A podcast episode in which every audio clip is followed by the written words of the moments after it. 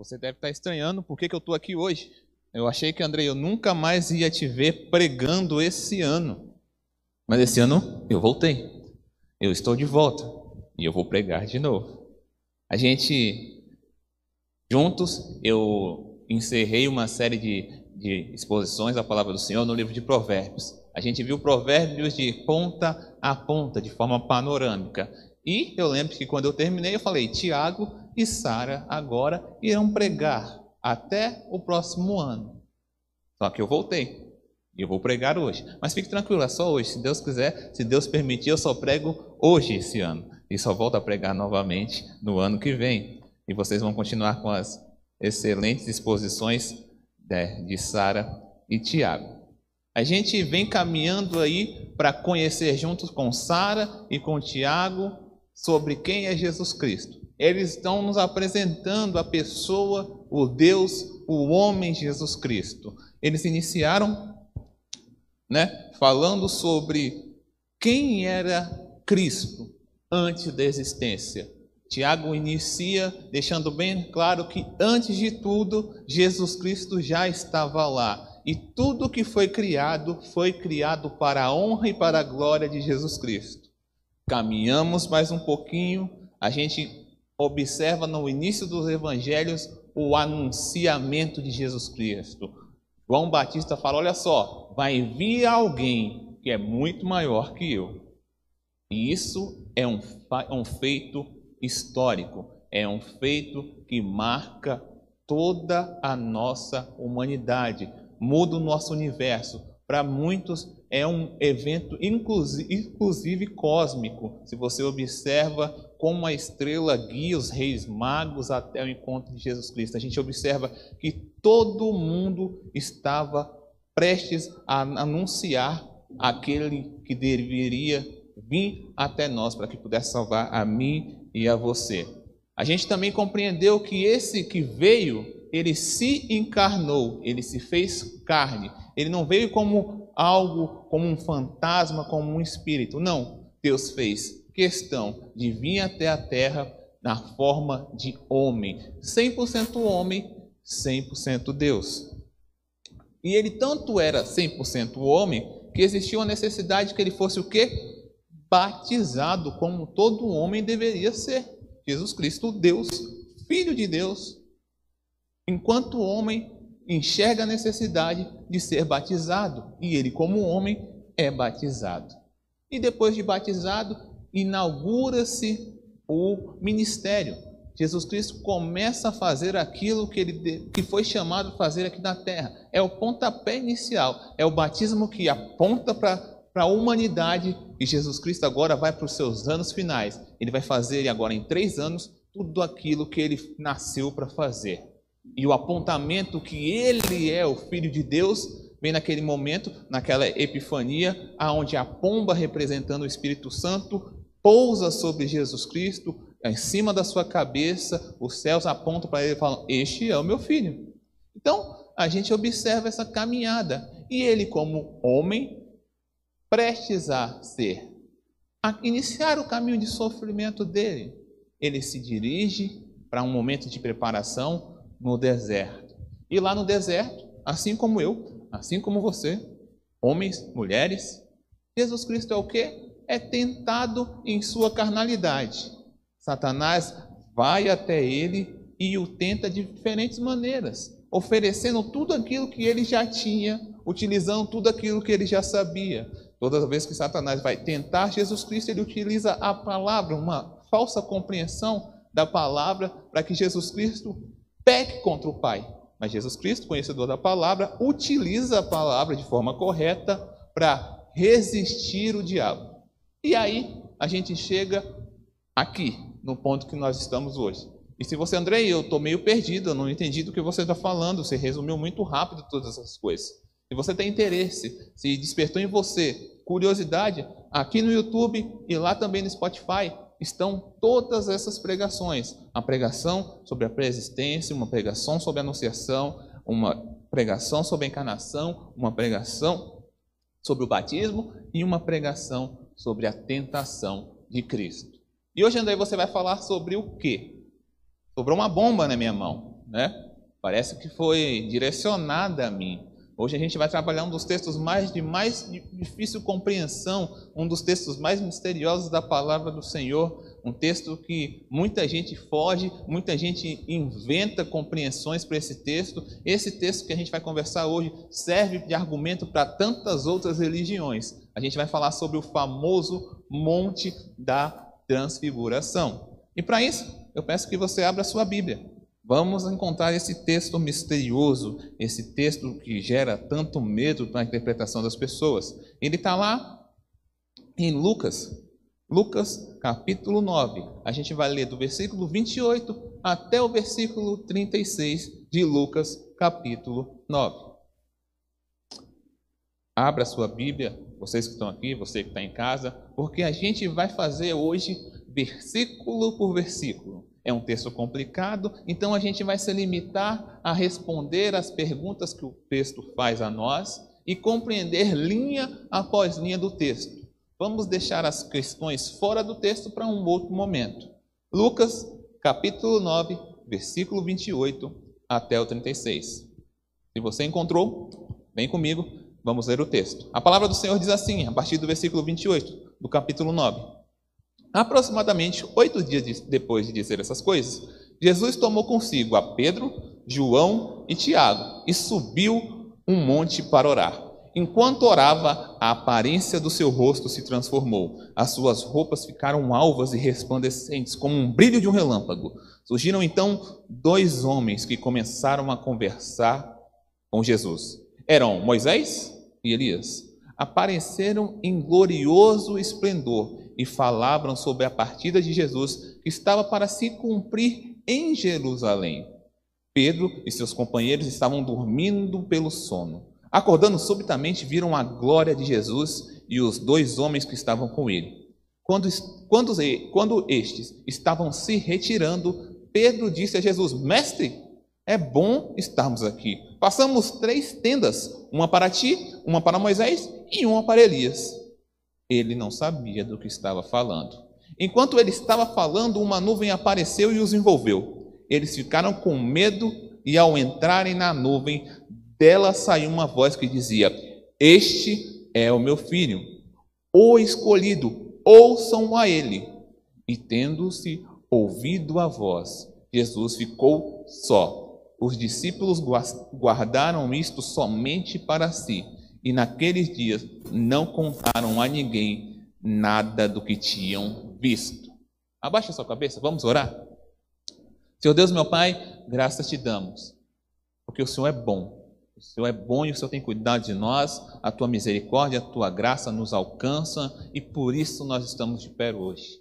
Senhor Deus, nós agradecemos pela tua palavra, que é viva, que é eficaz, que não precisa ser atualizada, ela é atemporal.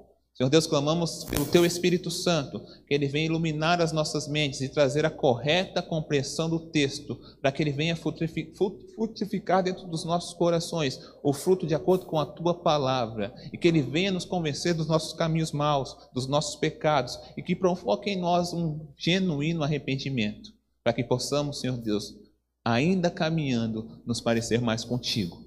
É o que eu te peço, em nome de Jesus Cristo. Amém. Andrei, que texto maluco é esse? Elias e Moisés não era para estar tá morto? Moisés, inclusive, ninguém sabe nem onde foi enterrado. O que, que Moisés e Elias estão fazendo aí? Andrei, esse texto está falando que as pessoas reencarnam, que os fantasmas voltam à vida, que o espiritismo é o que está correto? Calma, vamos ao que interessa. Primeiro, para a gente compreender o texto, a gente lê o texto. E o texto aqui inicia falando da seguinte maneira no versículo 28.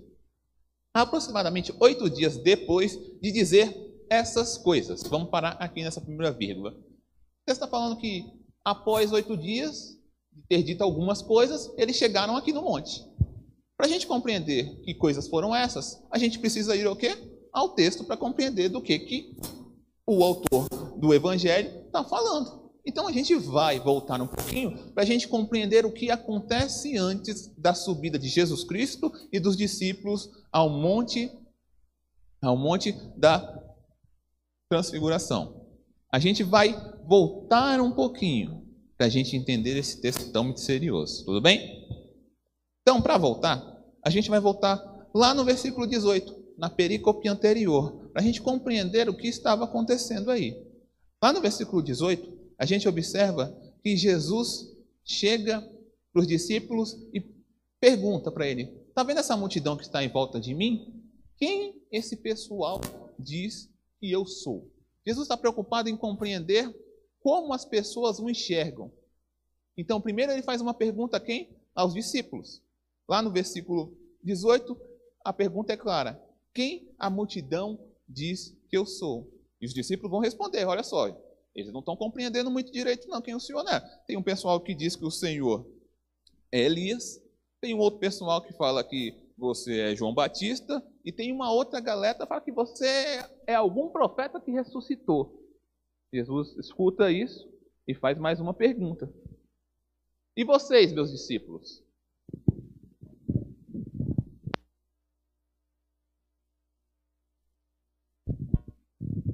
E vocês, meus discípulos? Lá no versículo 19, no versículo 20, ele fala assim: E vocês, meus discípulos? Já entendi que a multidão diz que eu sou João Batista, diz que eu sou Elias ou qualquer outro profeta. Eu quero saber de vocês que andam comigo já há algum tempo. Quem é Jesus para os discípulos?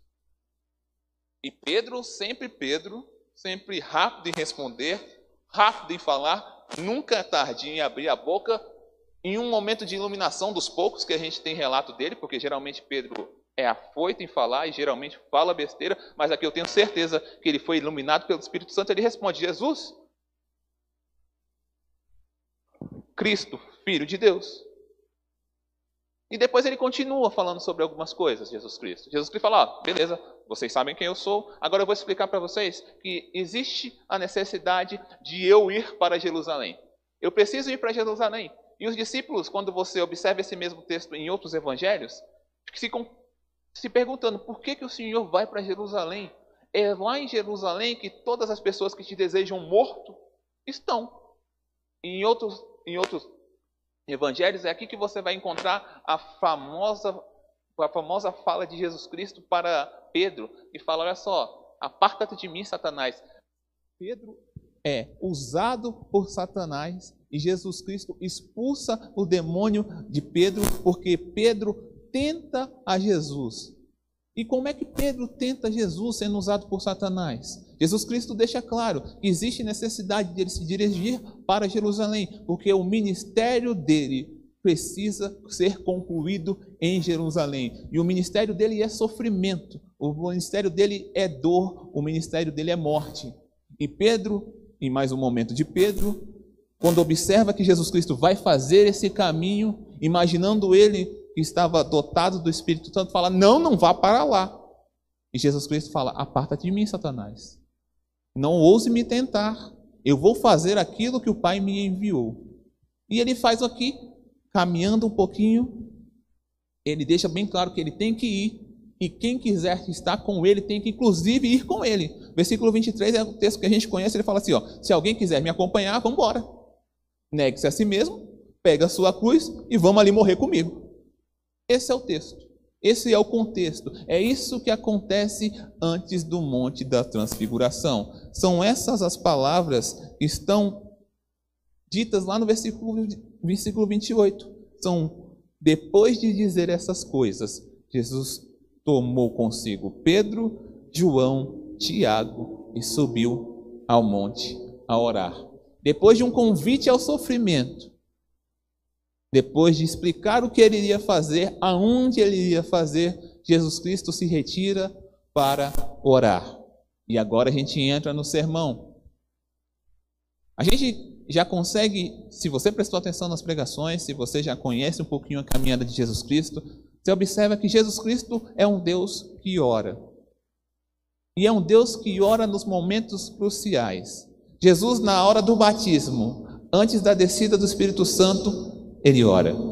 Jesus Cristo, antes de ser, tentado por Satanás no deserto, ele ora. Jesus Cristo, no Getsemane, ele ora. A gente segue a gente observa a vida de um Deus que ora. E esse Deus que ora é seguido por discípulos que dormem. Sempre os discípulos estão dormindo. A gente acabou de ler aqui que enquanto ele subiu o monte para orar, o que, é que o discípulo faz? Ele ora. O discípulo é bom para fazer o quê? Para dormir, aparentemente, nos relatos bíblicos. Acontece de novo no Getsemane. Enquanto Jesus sofre, tem dor, chora sangue, soa sangue no Getsemane, o que, é que os discípulos fazem? Eles dormem. Discípulo é bom para dormir. Só que os discípulos aqui agora, eles estavam diante de algo extraordinário, algo que nunca aconteceu na história da humanidade ia acontecer. E os discípulos dormem. Então, eles subiram o monte, Pedro, Tiago e João, os mais próximos, subiram ao monte. E quando Jesus estava lá, enquanto ele orava, diante desse futuro de humilhação, ele escolhe orar antes, porque ele sabia que ele ia sofrer, queria sangrar, queria ser humilhado, queria ser transpassado, ele seria crucificado. E antes disso, ele escolhe orar. Ele escolhe seus amigos mais próximos, Pedro, Tiago e João. Convida-os para orar com eles. Mas infelizmente, eles dormem. E algo grandioso acontece em cima daquele monte. A gente leu aqui que quando ele, quanto ele orava, a aparência do rosto de Jesus Cristo se transformou, as roupas deles mudaram de cor e algo muito louco aconteceu, como um brilho no relâmpago. Duas pessoas que estavam mortas se fizeram presentes. Primeiro, Moisés. Segundo, Elias. E aqui já pipocou na sua cabeça algumas perguntas. Andrei, o que, que significa Elias e Moisés nesse cenário? Porque você leu o texto para mim e eu não vi explicação nenhuma. Então, a gente, para compreender o que, que o texto está falando dessas duas pessoas, vamos entender quem são Elias e Moisés nesse contexto? Peço que você volte um pouquinho. Vai lá, aliás, volte um pouquinho, não, adiante algumas páginas. Vai lá no capítulo 16 e exatamente no versículo 16, para a gente entender quem está aí. Lucas 16, capítulo, Lucas capítulo 16, versículo 16, para a gente compreender quem são esses dois personagens e o que eles estão fazendo aí, o que eles representam. O texto diz assim, Lucas capítulo 16, versículo 16: A lei e os profetas profetizaram até João. Desse tempo em diante estão sendo pregadas boas novas do reino de Deus, e todos tentam forçar a sua entrada nele. Nós temos aqui Moisés representando a lei e Elias representando os profetas. E eles aparecem ao lado de Jesus Cristo. Nós temos ali Jesus, nós temos Moisés e nós temos Elias. E eles estão ali trocando uma ideia, eles estão conversando. E esse diálogo não é revelado a nós. Primeira coisa que a gente aprende é que o Senhor Deus limita a morte e não a morte limita a Cristo. De acordo com os desígnios de Deus, ele tem poder para limitar a morte. Ele faz o que ele quer, com quem ele quer, no momento que ele quer, no propósito dele. Ele achou oportuno trazer esses dois personagens de volta à vida com um propósito. Então, se você duvida, ah, Andrei, quem são esses personagens? Sim, nós compreendemos que eles estão aqui presentes. Isso aqui não é figura de linguagem, isso aqui não é algo, não é uma metáfora. Eles estão presentes. Por que eles estão presentes? Qual o significado disso? A gente observa que Jesus, Moisés e Elias, lado a lado, traz uma mensagem muito clara para os discípulos, se eles estivessem acordados. A lei, Moisés, aponta para Cristo como manifestação da glória de Deus. A lei por si só, sem Cristo, é apenas legalismo. Faço isso para que não aconteça isso comigo. Existe um, uma frase meio sem sentido que entrou na nossa mente e foi gravada no nosso coração que a lei, em lei, não existe graça. Essa compreensão sem Jesus Cristo faz todo sentido. Mas é a própria lei de Moisés que demonstra que eu e você somos indisculpáveis diante do Senhor, que eu e você somos merecedores de morte, que eu e você precisamos que alguém tome o nosso lugar Por vezes no Velho Testamento, uma ovelha, um animal menor, de acordo com as posses da pessoa. Toda vez que alguém pecava, existia a necessidade de que alguém derramasse sangue em favor do pecado. Então, peraí, quando eu enxergo Jesus Cristo na lei, eu vejo nela uma lei misericordiosa e não uma lei que apenas me acusa, porque é uma lei que fala: sim, Andrei, você está condenado, sim, Andrei, você merece a morte, mas sim, Andrei, existe alguém para te substituir. Então ela aponta para Cristo. A lei de Moisés mostra, olha só, Cristo é aquele que cumpre a lei. E Moisés, Moisés não ia ali estar do lado também, representando os profetas. E o que significa isso, André? Por muitas vezes Jesus Cristo é confundido com mais um profeta, e você deve ouvir isso nos dias atuais. Quem é Jesus? Jesus é um homem muito sábio. Jesus é uma pessoa muito inteligente. Jesus é um filósofo. Jesus foi um homem muito bom. Ele foi tudo isso que vocês estão falando. Mas acima de todas essas coisas, ele é Deus. Então, os profetas com quem Jesus era frequentemente confundido eram quem representavam a obra profética que apontava para Jesus Cristo. Eles acusavam o povo, falavam: olha só, os seus caminhos são maus, olha só, vocês têm que se arrepender, vocês têm que fazer aquilo que o Pai deseja que vocês façam. Todas as profecias apontam para Cristo no Velho Testamento. E ele é a representação de todas as obras proféticas do Velho Testamento. Andrei, o Velho Testamento é muito complicado de compreender.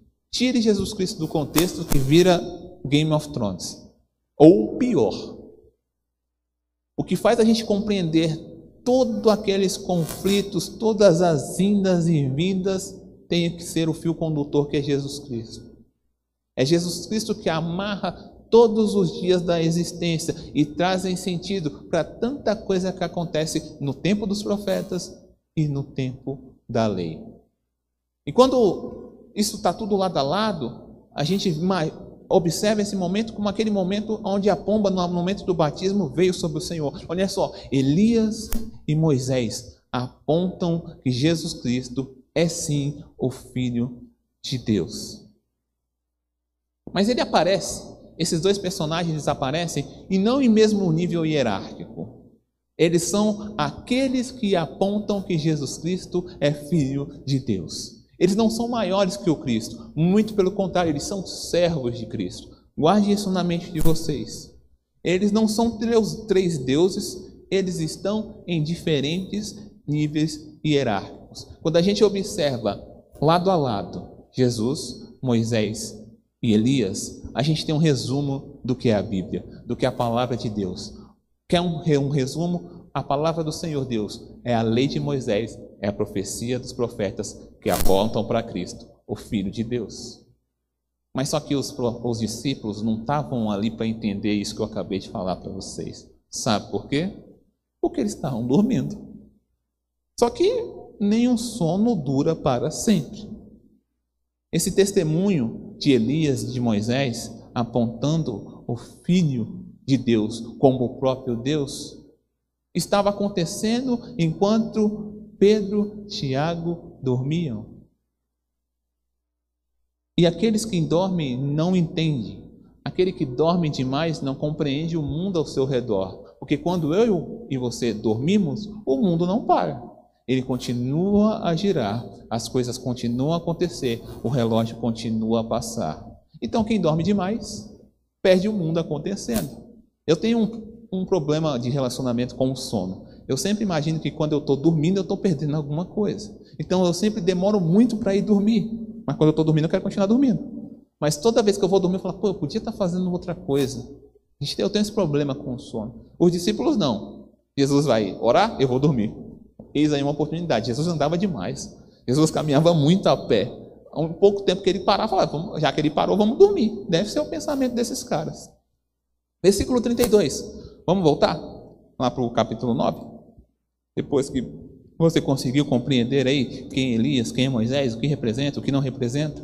Vamos voltar lá o texto que nos guia nessa noite? No versículo 9, capítulo 9. E a gente vai lá para o versículo 32. Depois de tudo isso acontecer, enquanto eles dormiam, o texto diz assim: Pedro e seus companheiros estavam dominados pelo sono. Mas acordaram subitamente e viram a glória de Deus e os dois homens que estavam com ele. A gente ficou, compreendeu já junto que quando eles deveriam estar acordados, ora vigiando, ora orando, ora apoiando o mestre, eles estavam dormindo. Mas Pedro acordou. Rapaz, o que está acontecendo aqui? Um, eu estava sozinho, agora tem três. E, um de, e dois desse um, desses três aqui, os dois já morreram. Deve ter sido um momento muito louco na cabeça de Pedro. Quando eu estou dormindo, tem só Jesus Cristo. Quando eu volto, tem Jesus Cristo e mais dois que já morreram. O que está acontecendo aqui? Esse monte está muito louco. Então, o versículo 32 fala que eles acordaram subitamente e não só acordaram, eles viram a glória de Jesus e os outros dois estavam com ele. Lembra que Jesus Cristo estava vestido de um jeito e agora já está de outro jeito. Tudo isso aconteceu quando eles estavam dormindo e quando eles abriram o olho, falou: Rapaz, o que festa é essa que eu perdi aqui no alto desse monte? Então Pedro, como sempre, afoito, nunca tardio em falar ou fazer, já tomou logo uma providência para tentar recuperar o tempo perdido. Ele olhou para os três e falou: Já sei o que eu vou fazer. No versículo 33, Mestre, que bom que nós estamos aqui. Vamos fazer uma tenda para os três: uma tenda para Jesus, uma tenda para Moisés e uma tenda para Elias. Quando a gente observa as preocupações de Pedro, a gente consegue compreender um pouquinho de quem é Pedro e principalmente de quem é você e de quem sou eu. Pedro viveu com Jesus Cristo há algum tempo já. Mas, diante dos três, ele olhou por três e falou: Olha só, Elias é um grande personagem da história do povo judeu. E ele está aqui diante de mim. Moisés, maior ainda, o escritor da lei, inspirado por Cristo, foi usado, inspirado por Deus, foi usado para escrever toda a lei. Esses três caras que estão aqui hoje, eles são muito importantes. Deixa eu criar uma tenda aqui, porque eu não sei quanto tempo eu vou ficar aqui nesse monte. E esses dois caras aqui, junto com Jesus, não podem ir embora. Antes eu tinha só Jesus, agora eu tenho Jesus, Moisés e Elias. Parece que só o Jesus Cristo não é suficiente para Pedro. Pedro observa a realidade e fala: Eu quero mais. Eu quero Elias comigo, eu quero Moisés comigo e eu quero Jesus comigo. E por que isso acontece? Porque Pedro ainda não compreende quem é Deus. Ele não compreende que o Jesus Cristo, o homem, diante dos olhos dele, é o Deus Todo-Poderoso e não necessita de acréscimo nenhum ao seu lado. Versículo 35. Então, enquanto Pedro estava naquela loucura de ir falando, porque presta atenção no texto, numa parte muito legal que é escrita aqui. E, ó, vamos fazer uma tenda para os três, versículo 33. Uma para ti, uma para Elias e uma para Moisés. E o texto, o quem escreveu o texto fala, deixa bem claro entre parênteses, ele não sabia o que estava dizendo. No versículo 34, ele continua descrevendo a situação e ele fala assim: enquanto ele estava falando, Pedro não para de falar. Jesus Cristo observa Pedro falando, falando: Pedro está muito louco, está fazendo uma tenda para Elias e para Moisés. Por que, que esse cara está fazendo isso? Mas ele observa, Jesus Cristo observa. Fala, vai, está fazendo, faz. Pedro não me surpreende com as suas atitudes. Então, enquanto ele estava falando, aparece uma nuvem do céu. Essa uma nuvem do céu os envolve. E Pedro, nesse momento, deve ter pensado: fiz besteira. Estava tudo bem até agora. O que, que eu fiz de errado de novo? Então, uma nuvem aparece do céu e os envolve. E eles ficam com medo. E ao entrarem na nuvem, versículo 34.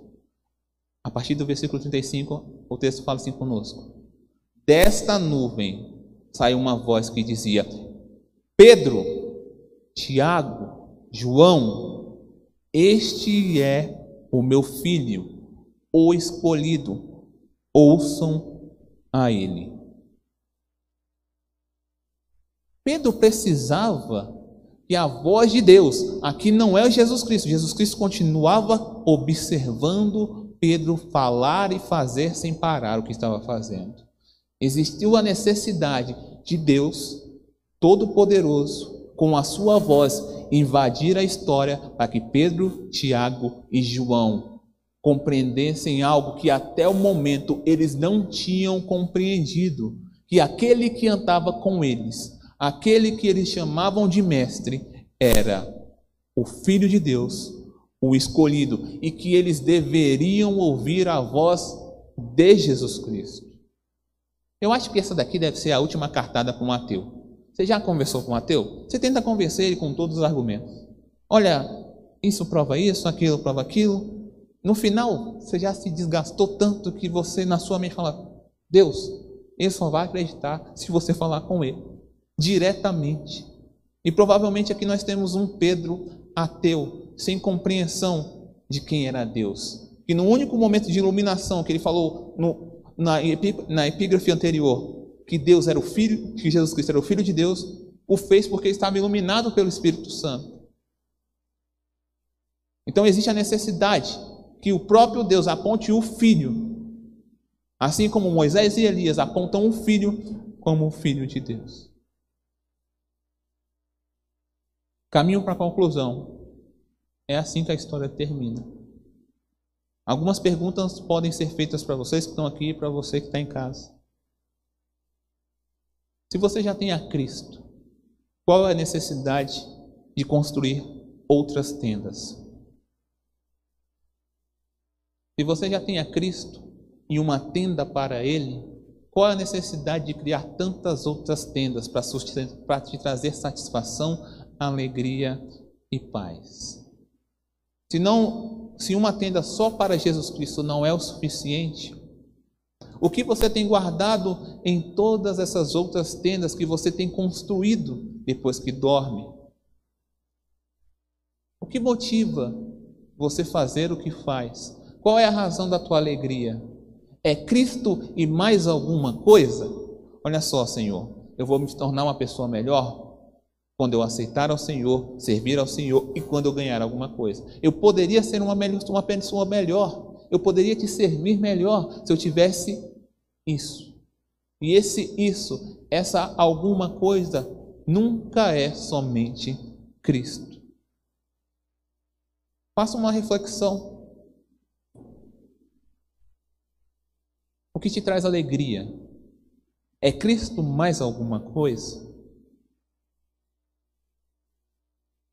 Sempre precisa de algo mais, sempre tem uma vírgula, sempre tem um acréscimo. Apenas Jesus Cristo nunca é suficiente para você.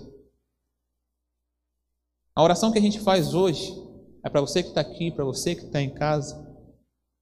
E só Cristo seja suficiente.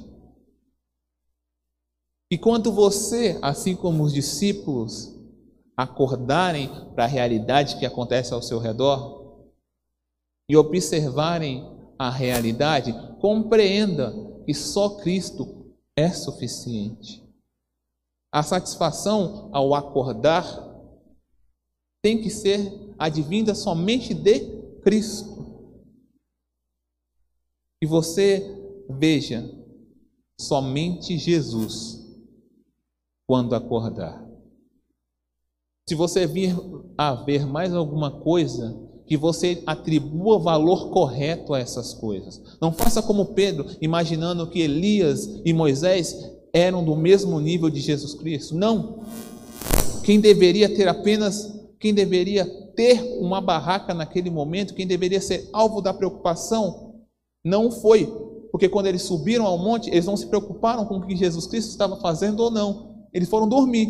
Eles só se preocuparam depois que viram três personagens ali, falou: rapaz, alguma coisa aconteceu, o negócio é sério, vamos fazer umas barracas aqui agora. Mas o Jesus Cristo estava com ele a todo esse tempo, caminhando com ele, ensinando, curando, expulsando o demônio. Em nenhum momento, pelo ver, eles foram convencidos que Jesus Cristo era o Filho de Deus. E você falando, falando, André, que povo maluco é esse? Conviveu com Jesus Cristo viu a Jesus Cristo, e não cria que é Jesus Cristo, eu sou melhor que os discípulos. Porque eu só ouço. E esse é o segredo, ouvir a voz de Deus, porque o crer vem pelo quê? Ouvir a voz de Deus. Pedro convivia com Jesus Cristo todos esses anos e existiu a necessidade de o Senhor invadir a história e falar: Pedro, este é o meu filho, o escolhido. Pedro, escuta, para de tentar compreender a realidade com seus olhos e abra os seus ouvidos. Este é o meu filho. E o meu desejo é esse. E ao acordar, e ao despertar, você veja Cristo, Jesus, como Filho de Deus é a palavra de Deus que revela aquilo que os olhos não podem ver. Veja que só, eu disse a palavra só, Cristo pode redimir eu e você dos nossos pecados. Só Cristo ou Jesus, Filho de Deus, tem capacidade de nos tornarmos seres aqui ainda na terra plenos de alegria se você sair buscando satisfação em Cristo e mais alguma coisa, você ainda é como os discípulos, você ainda dorme, você vai precisar ser despertado e você vai ter que ouvir a palavra de Deus por intermédio do Espírito Santo que tem capacidade de nos fazer crer e ouvir e ver que Jesus Cristo é o Filho de Deus. Versículo 36 da sua Bíblia. Vamos ler para concluir? Então Pedro ouviu a voz de Deus. E o texto diz assim: Tendo-se ouvindo a voz, Jesus ficou só. Os discípulos guardaram isto somente para si. Naqueles dias não contaram a ninguém nada do que tinham visto. É assim que termina. Imagino eu que Pedro devia estar maluco para contar aquele negócio que aconteceu ali para os seus amigos, para os seus, para os seus companheiros de caminhada, os outros discípulos. Mas alguma coisa que mudou a realidade de Pedro e dos outros discípulos. Eu compreendo que esse encontro com Deus quebrantou o coração desses discípulos. Pela primeira vez, eles compreenderam quem caminhava com eles. E eles ficaram e Jesus Cristo ficou só. Os discípulos guardaram somente, guardaram esse fato apenas para ele. E aqui não existia mais Elias para os discípulos, aqui não existia mais Moisés para os discípulos. Os discípulos enxergaram Cristo como suficiência para eles, como plenitude, como razão de vida. Então a gente vai terminar hoje sem o louvor e sem a alegria que é comum. A gente vai terminar assim como os discípulos terminaram, tendo ouvido a voz. Jesus Cristo ficou só. Os discípulos guardaram isso somente para eles. E naqueles dias eles não contaram nada do que tinham visto. Eu faço um convite para você agora abaixar a sua cabeça. E é assim que a gente vai terminar o culto de hoje, em silêncio, em um momento de reflexão que eu peço que seja aumentado para o resto da semana, para o resto dos seus dias. Perceba-se se você ainda dorme, se em algum momento você acordou e quando acordou, quem você viu? Quais necessidades você identificou? Cristo foi suficiente? Se Cristo não foi suficiente, abra os seus ouvidos à palavra e permita que Deus o convença que Jesus Cristo é o Filho de Deus e tem capacidade de satisfazer todos os seus anseios.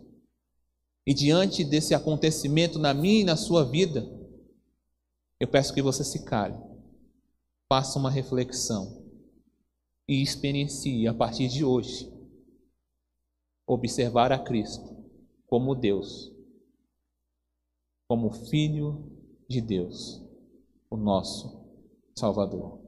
Baixe sua cabeça. Senhor Deus, graças te damos, porque o Senhor é bom, o Senhor tem cuidado de nós. A tua graça, a tua misericórdia nos alcançou e nós estamos felizes, porque a tua palavra é viva e eficaz.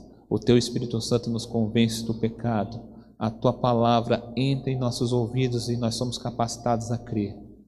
Então, Senhor Deus, nós rendemos graças pelo dia de hoje e pela tua palavra. É o que eu te peço, em nome de Jesus Cristo. Amém.